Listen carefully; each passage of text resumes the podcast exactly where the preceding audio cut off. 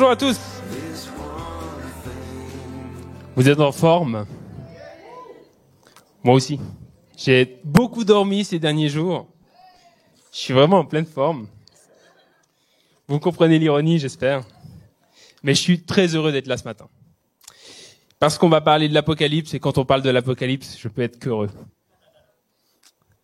Et j'ai quelque chose à te dire pour commencer. Enfin, une question à te poser déjà. Est-ce que, des fois, quand tu lis l'Apocalypse, t'es un peu effrayé? Est-ce que ça vous arrive? Ouais, moi, quand j'étais plus jeune, c'était pas le genre de livre que je lisais avant d'aller dormir. Sinon, je dormais pas très bien la nuit. Et c'est vrai qu'au premier abord, le livre de l'Apocalypse, il est, oh, il fait un peu peur, quoi. Et en plus, il y a plein de symboles, il y a plein de, il y a plein d'images. Et si on n'a pas une bonne compréhension de l'Ancien Testament, on peut faire dire beaucoup de choses au texte.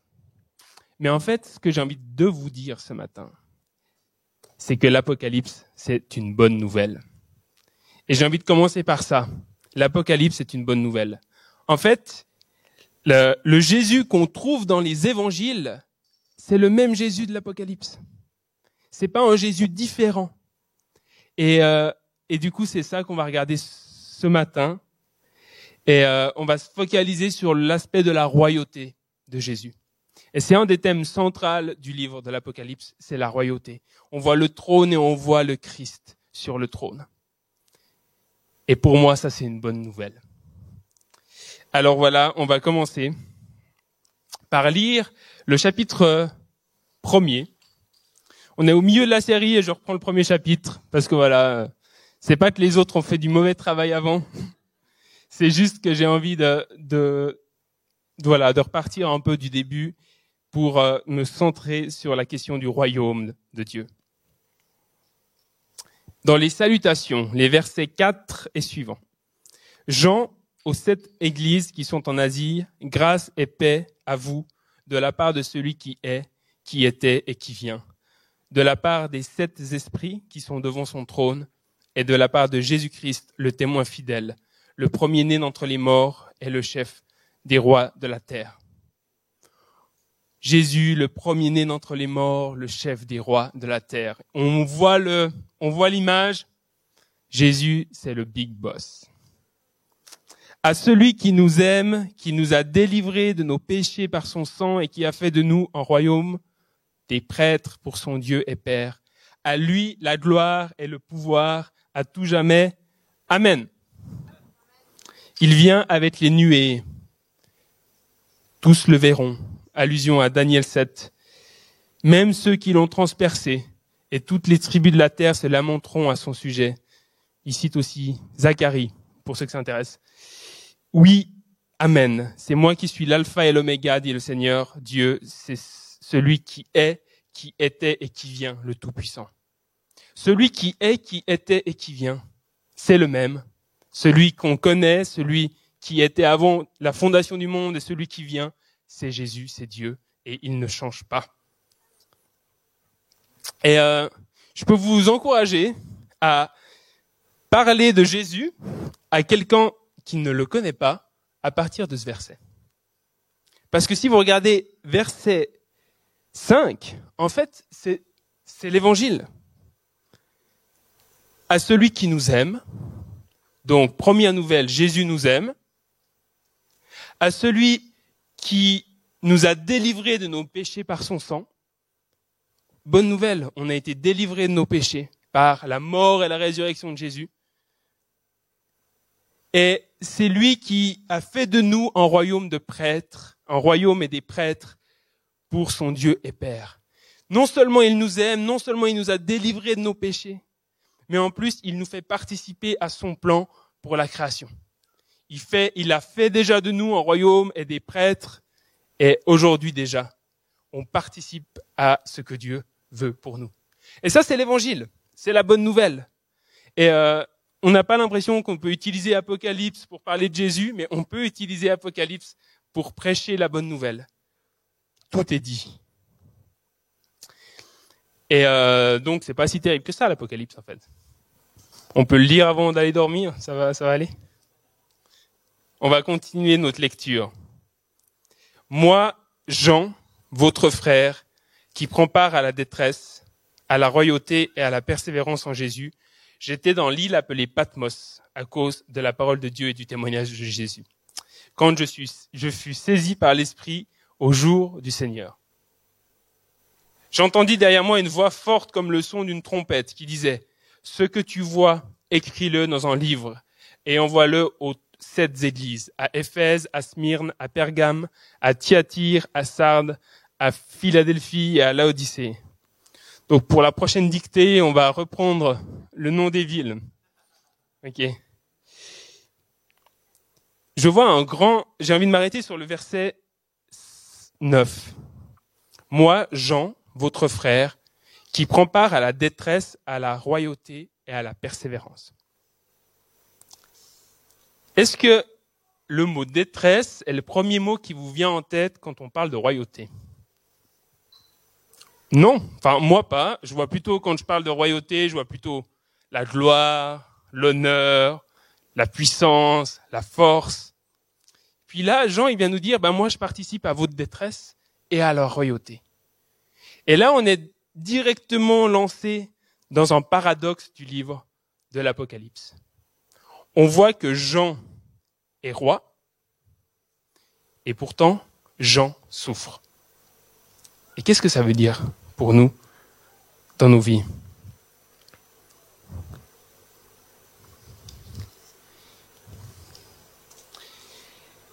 En fait, Jean, il n'est pas euh, sur une île euh, paradisiaque en train de siroter un cocktail et puis il envoie des cartes postales aux sept églises.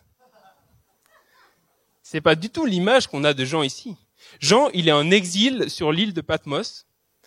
Donc c'était là où les Romains ils envoyaient les gens qui leur posaient problème. Et puis il écrit à des églises qui sont persécutées, qui sont malades, qui, qui ont fait des compromis dans leur foi, qui se sont laissés aller à la prostitution, aux idoles, etc. Aussi à cause de la persécution ambiante. Donc le tableau, il est super noir en fait. Jean est exilé et les églises sont persécutées. Et là, Jean va avoir une vision de Jésus glorifié. On va chanter tout à l'heure ce chant pour le face-to-face, où, si vous voulez, ils, viennent euh, citer des paroles d'Apocalypse 1, où en fait, Dieu, Jésus glorifié apparaît. Et là, tu fais pas le malin. Et en fait, Jésus vient reprendre, corriger, appeler à la repentance, mais il vient aussi encourager les églises à la persévérance et à pas faire de compromis dans ces temps d'épreuve. Donc en fait, ouais, l'Apocalypse c'est pas si rose que ça. Et puis on voit donc Apocalypse 2, 3, c'est ce qui se passe sur terre. Il va décrire la situation des églises, et si vous voulez lire la situation des églises, ben c'est pas très glorieux. Et puis après, on a Apocalypse 4, où là, tout d'un coup, Jean voit le ciel, ce qui se passe sur le ciel. Donc on a la situation de ce qui se passe sur terre, et tout d'un coup, il y a la révélation de Dieu au ciel. Et là, Dieu est assis sur le trône. Et Sam l'a un peu dit. Il y a ces 24 vieillards qui s'agenouillent devant Dieu et qui déposent leur couronne. Il y a des êtres hybrides, hommes, animaux. Je ne sais pas trop ce qu'ils font là, mais en tout cas, ils donnent la louange à Dieu il y a des, des anges par milliers et milliers qui disent Saint, Saint, Saint est le Seigneur, le Tout-Puissant. Jour et nuit, les louanges sont dites à Dieu parce que Dieu règne sur son trône. Et puis, comment ça, comment ça se fait? Dieu règne sur son trône et son Église souffre. Son Église est piétinée, son Église est dans la détresse, et Dieu règne sur le trône. Et là, on se dit, mais qu'est-ce qui se passe? Est-ce que Dieu, il regarde de là-haut, puis il se dit, moi, ils sont pas très doués là en bas, mais moi, je reçois la louange, donc ça me convient? C'est pas du tout ça ce qui se passe. Euh, Ruben en a parlé, et je vais pas trop m'arrêter sur euh, sur euh, cette thématique-là, mais en fait, à un moment donné, il y a un livre qui est présenté avec sept sceaux. Et euh, ce livre, on pourrait dire qu'il, c'est difficile de savoir exactement ce que ça veut dire, mais on pourrait penser que c'est la parole des prophètes. En fait, de se dire de tout ce qui devra arriver par la suite pour que le règne des cieux, enfin pour que le, le, le ciel rejoigne la terre. Donc c'est un peu le plan des choses qui doivent se dérouler par la suite. Et ce livre, il a sept sceaux, et personne n'est trouvé digne d'ouvrir les sceaux. Alors là, j'en pleure, parce que c'est triste, parce que personne n'est trouvé digne d'ouvrir le livre. Et là, il y a un ancien qui vient vers Jean et qui lui dit, ne pleure pas. une personne est trouvée digne d'ouvrir le livre.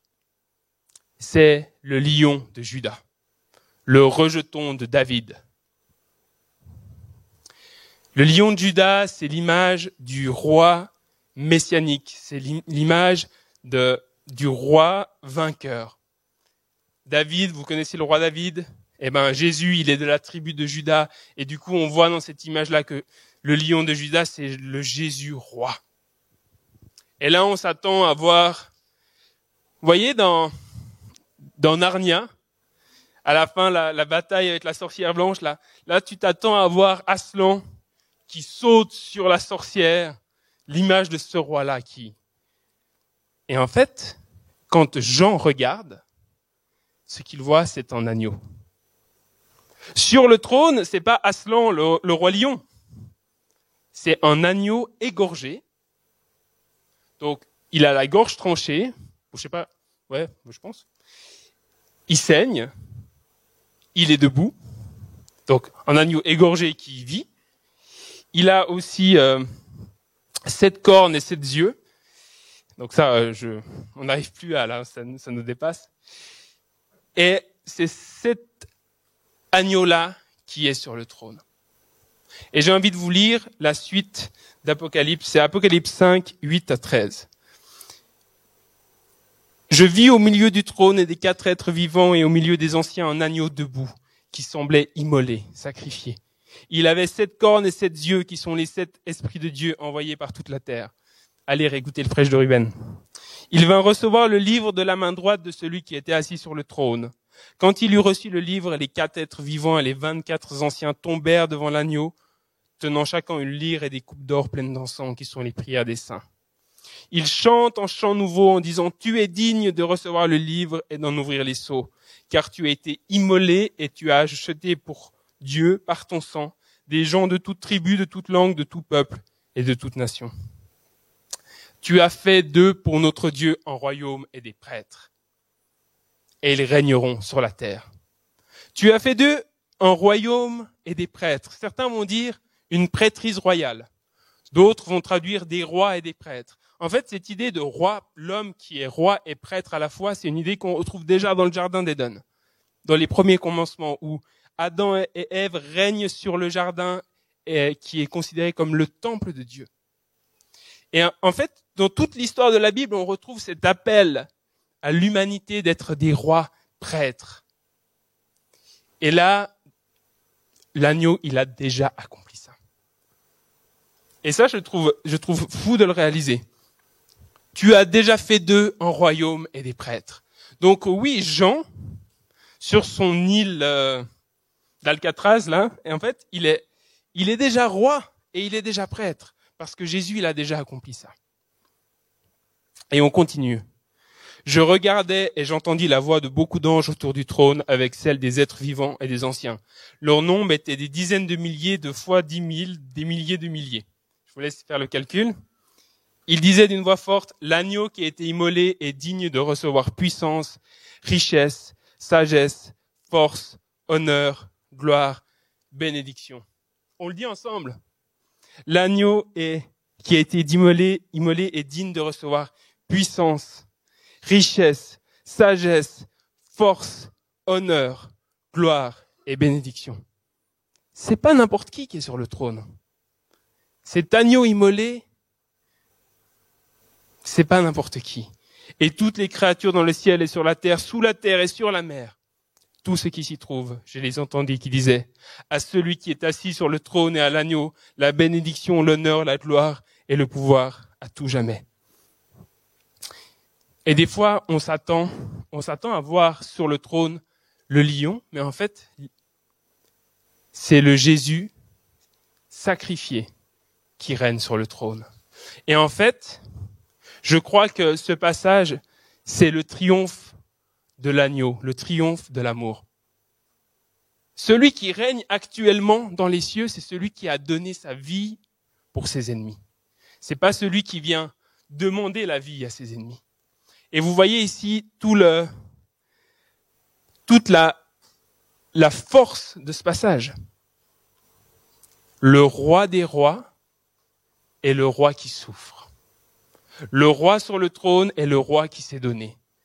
Le roi sur le trône est celui qui a payé sa propre vie pour réconcilier l'humanité avec lui. C'est lui le roi en qui nous croyons. Alors oui, l'Apocalypse est une bonne nouvelle. Parce que sur le trône, Jésus règne, et c'est ce Jésus qui s'est donné pour nous.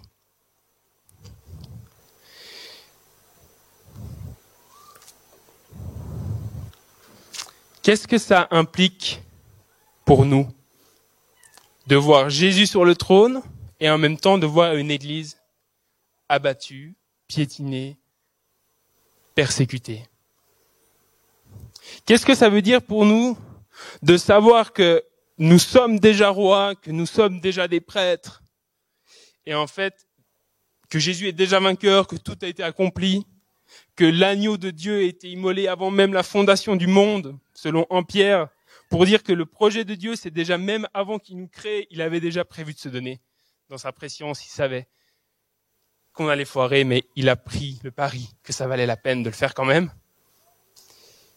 Qu'est-ce que ça veut dire pour nous aujourd'hui de vivre en étant roi et en même temps au milieu de la violence de ce monde?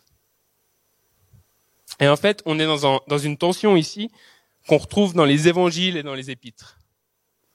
C'est la tension du le royaume est déjà là et le royaume de Dieu n'est pas encore tout à fait là.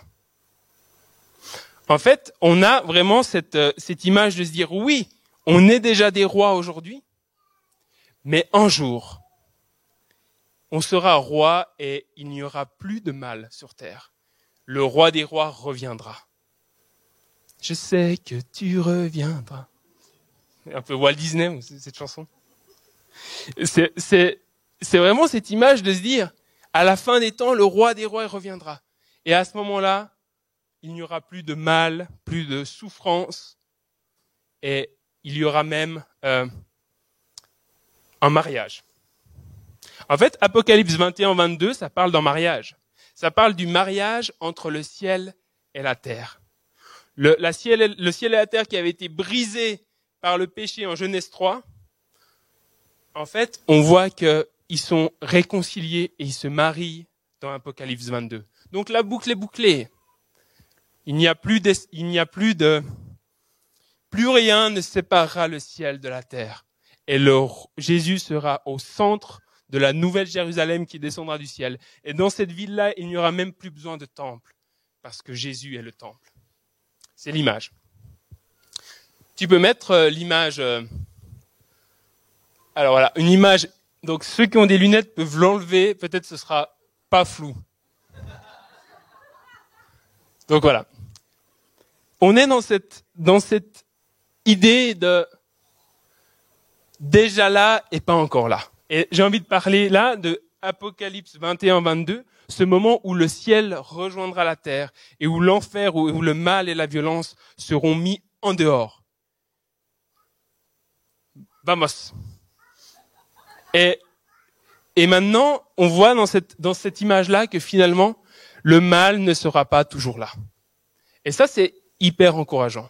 C'est hyper encourageant de se dire, ben, un jour, le mal ne sera plus et la justice sera rétablie. C'est vraiment, euh, je pense que c'est un grand réconfort pour les chrétiens qui sont dans l'épreuve, de savoir qu'un jour, Jésus revient. Et qu'un jour, le mal est enchaîné, le mal est, banni, est chassé, et que Dieu et l'humanité ne font plus qu'un et que la terre et les cieux sont réconciliés. Ça, c'est pour le pas, pas encore. Et maintenant, comment on fait pour nous, pour le royaume qui est déjà là? Parce qu'en fait, c'est un peu notre situation là. On vit sur terre, mais on voit que le mal et la violence sont présents parmi nous. Le mal et la violence sont présents parmi nous, il y a des persécutions, les choses sont difficiles. Et du coup, est-ce que la Bible nous dit, ben, tu serres les dents jusqu'à ce que Jésus revienne et t'espères que ça passe? Ben, c'est pas ça.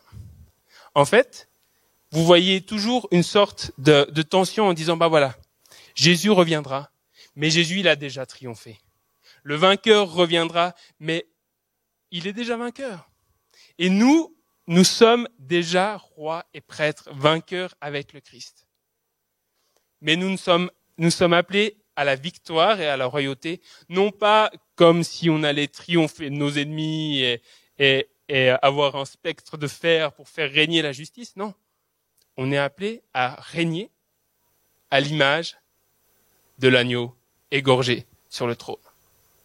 Donc, les chrétiens sont appelés à être des agneaux égorgés qui servons là où Dieu nous place et qui amenons le royaume de Dieu là où on est.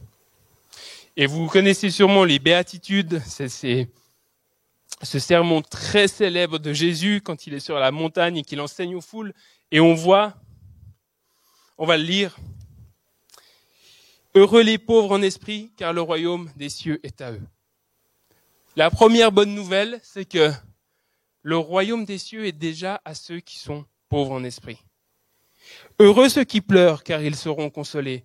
Heureux ceux qui sont doux, car ils hériteront la terre. Heureux ceux qui ont faim et soif de justice, car ils seront rassasiés. Heureux ceux qui sont compatissants, car ils obtiendront compassion. Heureux ceux qui ont le cœur pur, car ils verront Dieu. Heureux les artisans de paix, car ils seront appelés fils de Dieu. Heureux ceux qui sont persécutés à cause de la justice, car le royaume des cieux est à eux.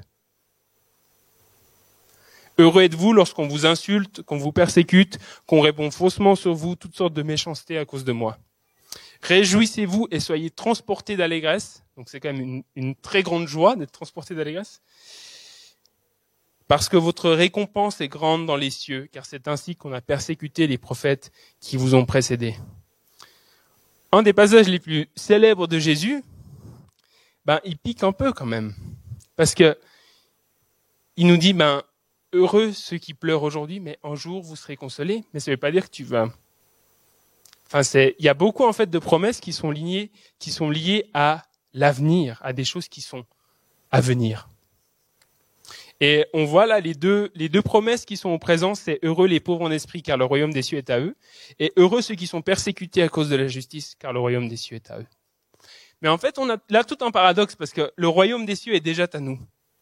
Un jour, on a vu, il y aura plus le mal, et il y aura plus de pleurs, et on sera heureux avec le Christ, et plus rien ne nous séparera de lui, plus jamais, du tout jamais. Mais pour l'instant, eh ben, on doit faire avec, au milieu de la persécution, au milieu des épreuves, au milieu de la souffrance, eh ben, on est appelé à régner avec le Christ. Et en fait, si ces promesses, elles sont pour le futur, je crois que ces promesses, elles sont déjà accessibles pour nous maintenant. Parce que en Jésus, on est consolé. Jésus nous console. Jésus fait compassion. Jésus nous rassasie. Jésus est celui qui, nous appelle déjà aujourd'hui fils et filles de Dieu. Et en fait, je crois que le, le royaume déjà maintenant, il faut vraiment qu'on comprenne que c'est, c'est la vie en Jésus. Et c'est ce qu'on a accès. Tout a été accompli à la croix. Et maintenant, on est appelé à marcher à sa suite. Même dans un monde mauvais. Et on ne fait pas notre propre justice, on fait sa justice. Et on est appelé à aimer nos ennemis au lieu de les haïr. On est appelé à pardonner au lieu de nous venger, comme Jésus. On est appelé à manifester aussi le royaume de Dieu par la guérison, par la délivrance, parce que c'est ce que Jésus faisait quand il était là, parce que la, vainqueur, la victoire est à lui. Et c'est ça le royaume des cieux aujourd'hui. On est des résistants qui amenons le royaume de Dieu là où on va. Et c'est comme si c'est un avant-goût de ce qu'on va vivre pour l'éternité tous ensemble. Et j'ai envie qu'on s'encourage en tant que communauté, parce que l'Église dans l'Apocalypse, elle n'est pas en grande forme, on va pas se mentir. Mais ce qui fait la force aussi de l'Église, c'est qu'on est ensemble. Et c'est ça, je pense que que, Jésus veut nous encourager aujourd'hui, c'est de nous dire, ben, vous êtes le royaume Dieu. Priez pour les uns pour les autres. Réjouissez-vous. Le royaume est là. Et j'ai envie de, j'ai envie de vraiment euh, ce matin qu'on puisse réaliser que tout a été accompli par Jésus, que plus rien n'est à accomplir. Et maintenant, est-ce qu'on répond aujourd'hui à l'appel de Jésus de le suivre? Est-ce qu'on répond aujourd'hui à l'appel de Jésus de persévérer jusqu'à ce qu'il revienne? Pas en étant dans l'apitoiement de soi, mais en étant dans la joie, dans l'allégresse, en répandant la bonne nouvelle autour de nous que oui, le mal est là, mais Jésus est vainqueur. Oui, la maladie est là, mais Jésus guérit. Oui, il y a des oppressions, mais Jésus délivre. Déjà aujourd'hui. Et un jour, tous verront. Mais dans l'attente, à nous de bosser, les amis. À nous de bosser. Et, euh, j'ai envie euh, qu'on termine avec la prière du Notre Père, qui est une prière, je trouve, extrêmement puissante. C'est la prière que Jésus nous a appris, nous a donné comme modèle de prière. Et souvent, on fait cette prière un peu la prière du dimanche, quand tu as la flemme de réfléchir à ce que tu veux prier. Mais si on réfléchit aux paroles que l'on dit quand on prie cette prière, eh ben c'est puissant. Parce que cette, prière, en fait, elle appelle que le royaume, que ta volonté soit faite sur la terre comme elle est au ciel. On appelle le ciel à venir sur terre déjà aujourd'hui. Et en même temps, elle est tellement pratique. Donne-nous aujourd'hui notre pain de ce jour. Pardonne-nous nos offenses comme nous, nous sommes aussi appelés à pardonner. En fait, la, prière de notre Père, c'est la prière du quotidien. La prière d'un chrétien qui suit Jésus dans l'épreuve, qui rêve du royaume à venir et en même temps qui a besoin d'aide pour le pardon du péché, qui a besoin d'aide pour euh, être délivré du mal, qui a besoin d'aide pour que Dieu pourvoie au quotidien. Et ça, c'est puissant. Alors, on va peut-être la lire. Je sais pas comment on va faire. On va la, ouais, on peut la lire tous ensemble. Et puis, alors qu'on la lit, j'ai envie, on va pas la lire trop vite. J'ai envie qu'on médite sur ce qu'on lit. Notre Père qui es aux cieux, que ton nom soit sanctifié, que ton règne vienne, que ta volonté soit faite sur la terre comme au ciel. Donne-nous aujourd'hui notre pain de ce jour. Pardonne-nous nos offenses, comme nous aussi nous pardonnons à ceux qui nous ont offensés. Ne nous laisse pas entrer dans la tentation, mais délivre-nous du mal. Car c'est à toi qu'appartiennent le règne, la puissance et la gloire au siècle des siècles. Amen. Je vous laisse méditer c'est cette prière pendant que la benne revient. Et euh, n'oubliez pas qui est assis sur le trône. Et euh, l'agneau qui s'est donné alors que est toute la création chante ses louanges jour et nuit parce que lui seul est digne de recevoir l'honneur, la puissance, la richesse, la gloire. On va méditer tout ça. Euh, et, je veux vraiment vous bénir dans votre vie quotidienne de vivre le royaume de Dieu dès aujourd'hui, sachant que Jésus reviendra. Amen.